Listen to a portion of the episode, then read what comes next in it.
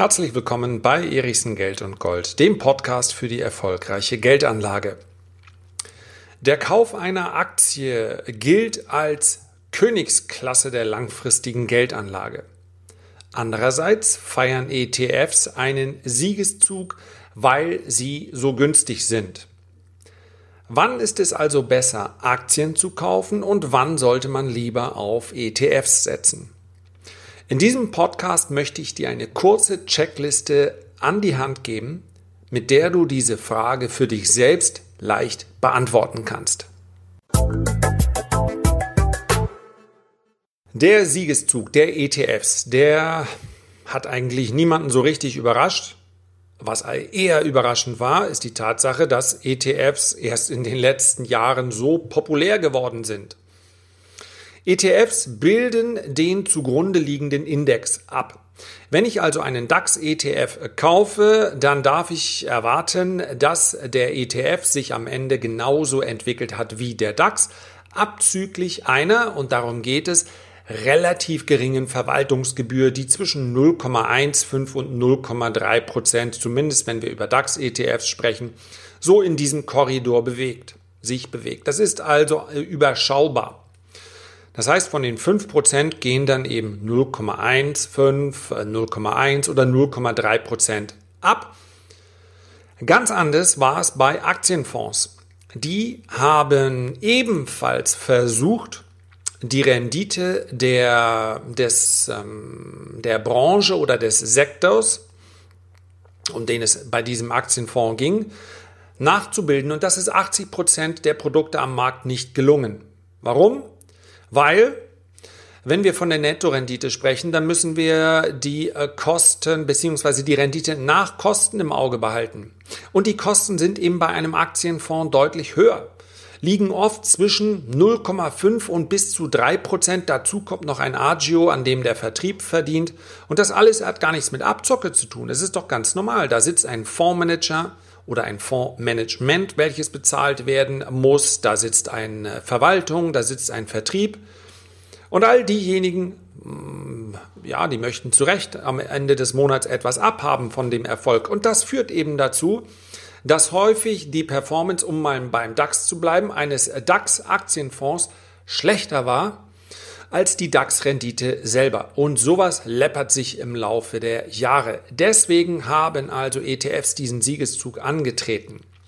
So, nichtsdestotrotz ist aus meiner Sicht die Aktie immer noch die Königsklasse der Geldanlage. Und zwar das Direktinvestment von Aktien. Das heißt also, wenn ich drei Bedingungen erfülle, über die ich gleich kurz sprechen werde, dann ist aus meiner Sicht der Kauf einer Aktie dem Kauf eines ETFs durchaus vorzuziehen. Ja, wie gesagt, es geht um diese drei Bedingungen. Einen ETF zu kaufen ist weitaus besser als gar nichts zu machen, ist weitaus besser als viele, viele Formen der Anlage, beispielsweise diese staatlich geförderten, in Anführungszeichen, wenn man sich Riester-Rente anguckt. Ja, ich bin kein Steuerberater, insofern sollte der, so eine Entscheidung immer mit einem Steuerberater abgesprochen werden. Schauen wir aber auf die reine Rendite, auf die Performance der Produkte, die sich rund um Riester und Rürup herumranken, dann dürfen wir feststellen, sofern wir keine steuerlichen Vorteile erfahren, ach, da kann man sie getrost links in der Ecke liegen lassen. Wie gesagt, im Einzelfall bitte immer mit dem Steuerberater sprechen. Das kann individuell abweichen. So. Warum also Aktie statt ETF? Warum überhaupt diese Überlegung? Zwei Punkte. Zum einen, wenn ich mich entscheiden kann, und ich spreche über einen Anlagezeitraum von 10, 20, 30 Jahren, dann bin ich lieber direkt in Unternehmensanteile investiert. Ja, wenn ich eine Aktie kaufe, dann gehört mir ein Anteil des Unternehmens. Das heißt, ich habe ein Stimmrecht, ich bin dividendenberechtigt und so weiter und so fort.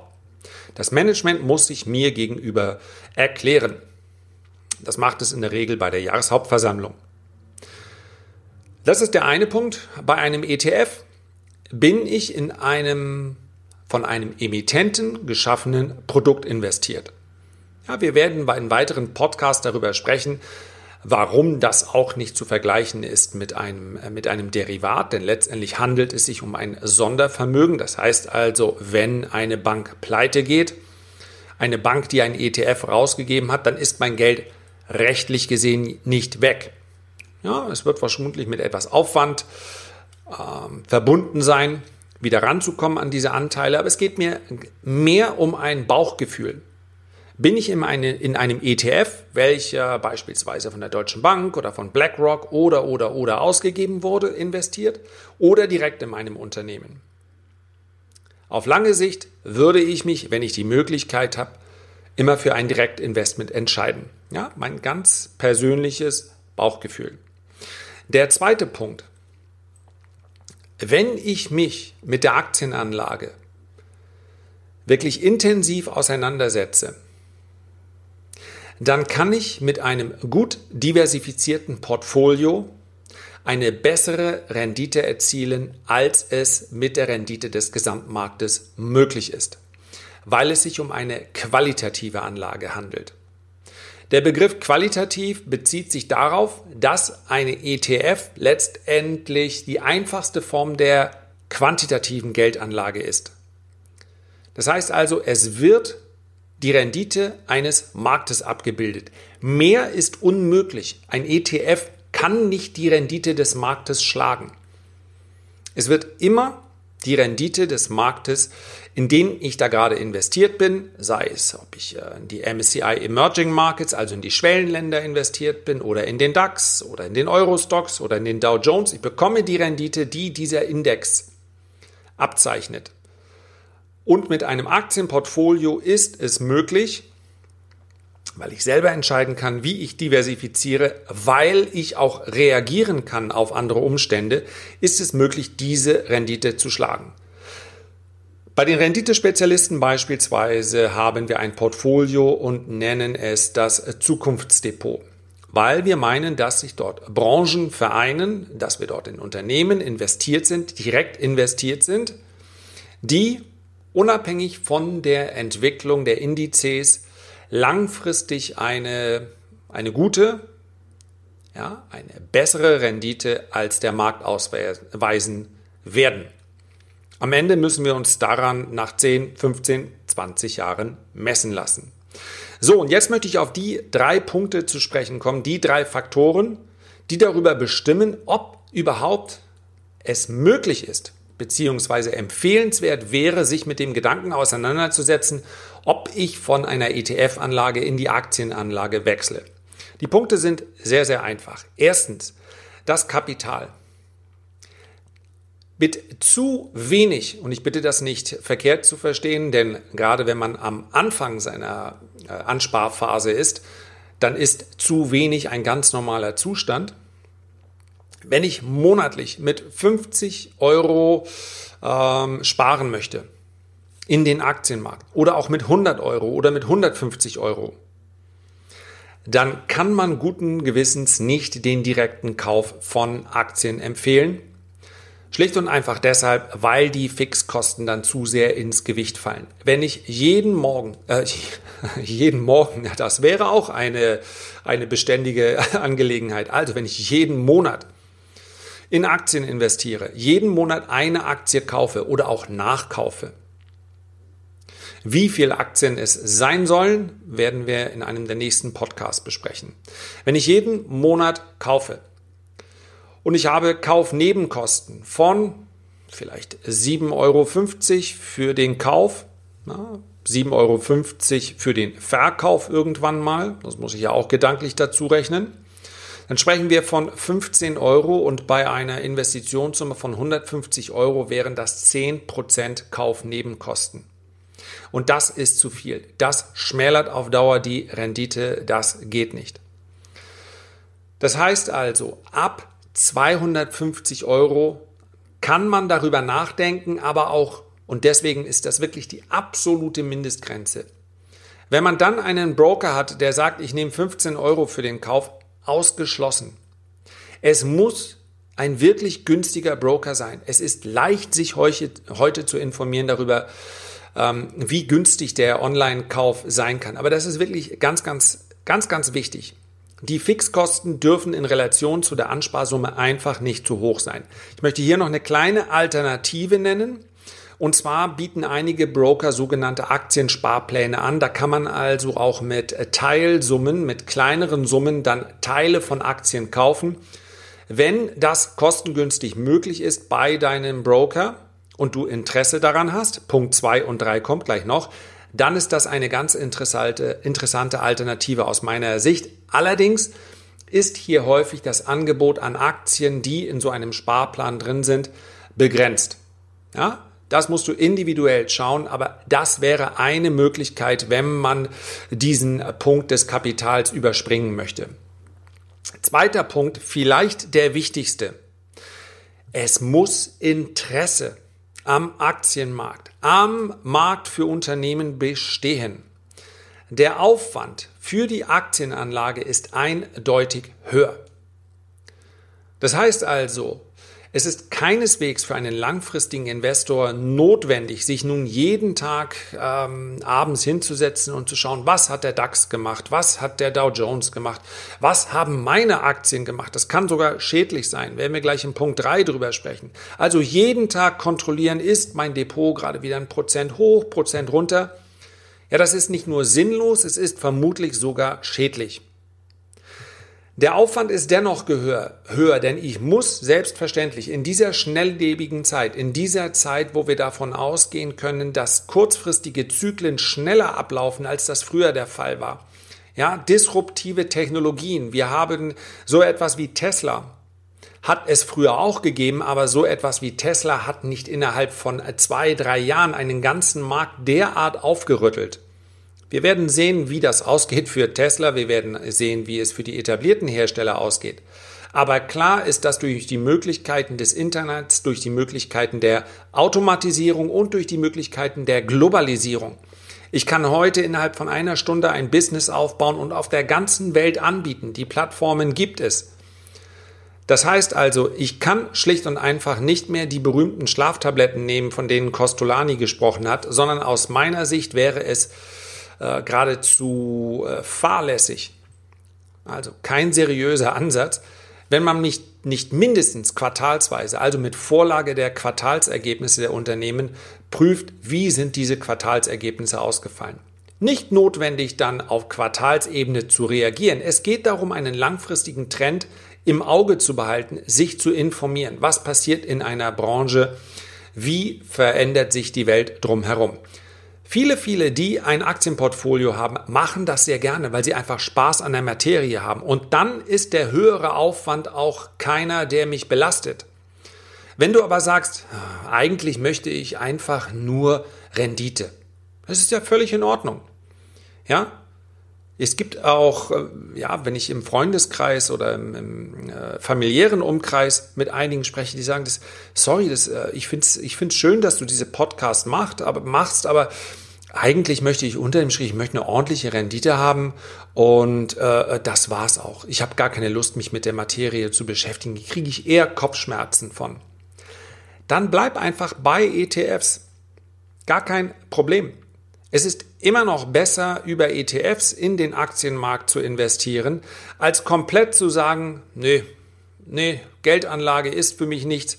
Ja, Geld aufbewahren auf seinem Girokonto ist aus meiner Sicht ein passives Verhalten, welches, und das sage ich mit vollem Bewusstsein, welches in den nächsten Jahren wirklich aufs übelste bestraft werden könnte.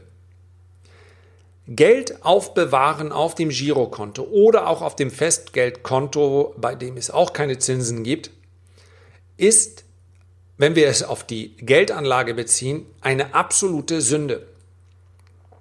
Es gibt nur ganz, ganz wenig theoretische Alternativen, in denen das nicht in absehbarer Zeitraum dazu führen wird, dass diejenigen, die einfach nur ihr Geld auf dem Girokonto liegen lassen, dass die wirklich am eigenen Leib erfahren, was es bedeutet, wenn Geld weniger wert wird. Eine Riesengefahr. Ob das nun 2020, 2021 oder 2022 passieren wird, Das werden wir sehen, aber den Effekt, den werden wir spüren. Der Effekt ist für denjenigen, der heute genau hinsieht, schon jetzt da. Das heißt also, wenn wir über eine Inflation von 2% sprechen, ja, dann ist nach 20 Jahren ist noch 60% über. Das Kapital sieht immer noch genauso aus wie äh, vorher, nur die steigenden Preise haben dafür gesorgt, dass ich mir dann nur noch 60 Prozent dessen leisten kann, was ich mir vor 20 Jahren leisten konnte.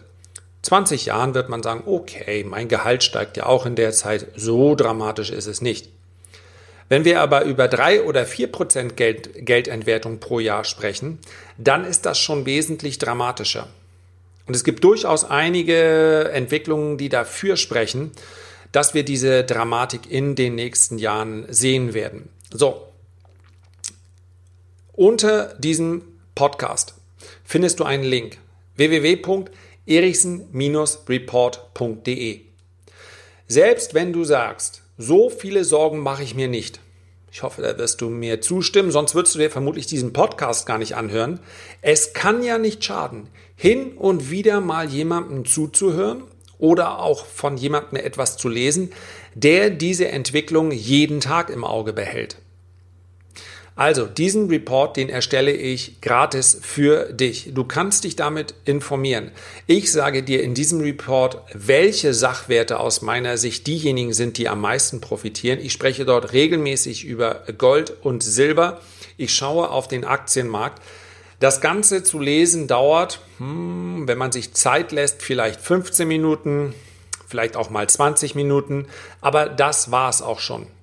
Das Werk ist quasi das Mindeste, was du für dein Geld machen kannst, dir diesen gratis Report zu holen. So.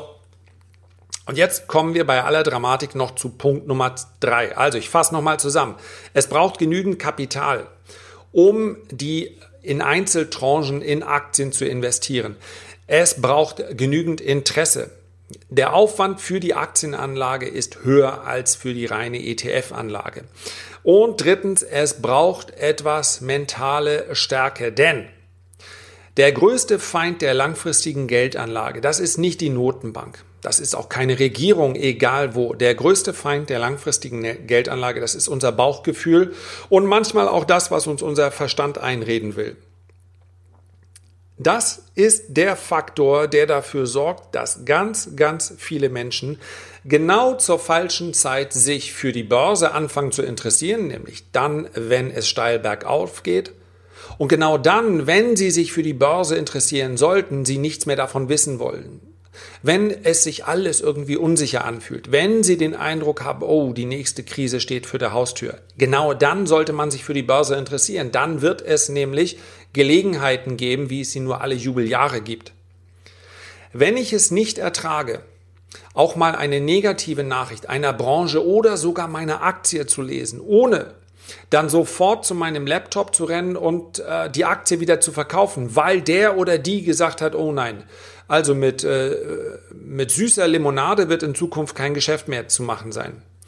Tja, was soll Warren Buffett sagen? Der ist jetzt seit 30 Jahren, ich glaube länger schon bei Coca-Cola investiert und hat mittlerweile eine Dividende, die er da bekommt, die ist vermutlich so hoch wie der erste Kauf der Aktien etwa wert war.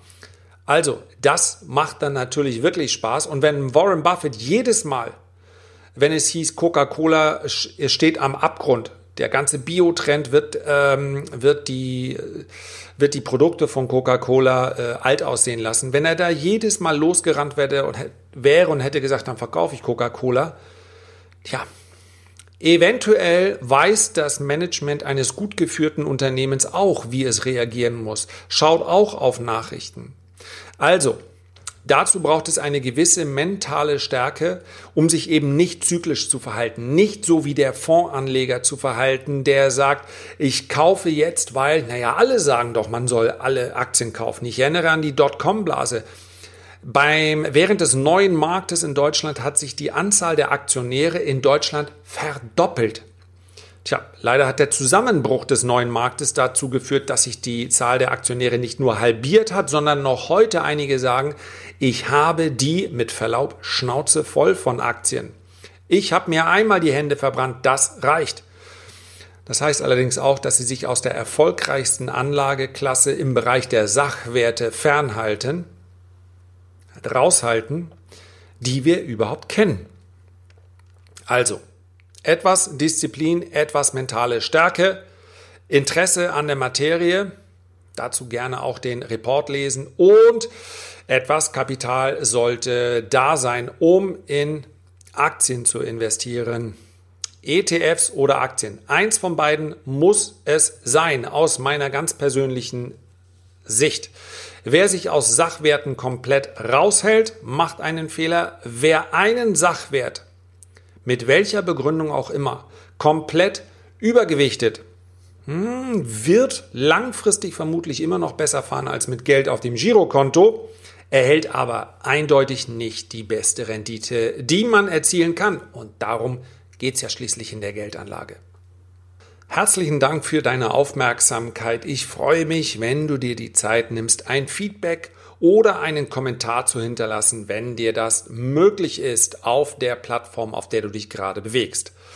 Ich freue mich ebenso, wenn du das nächste Mal wieder vorbeischaust, sende dir herzliche Grüße und verbleibe mit allem Guten. Bis dahin, dein Lars.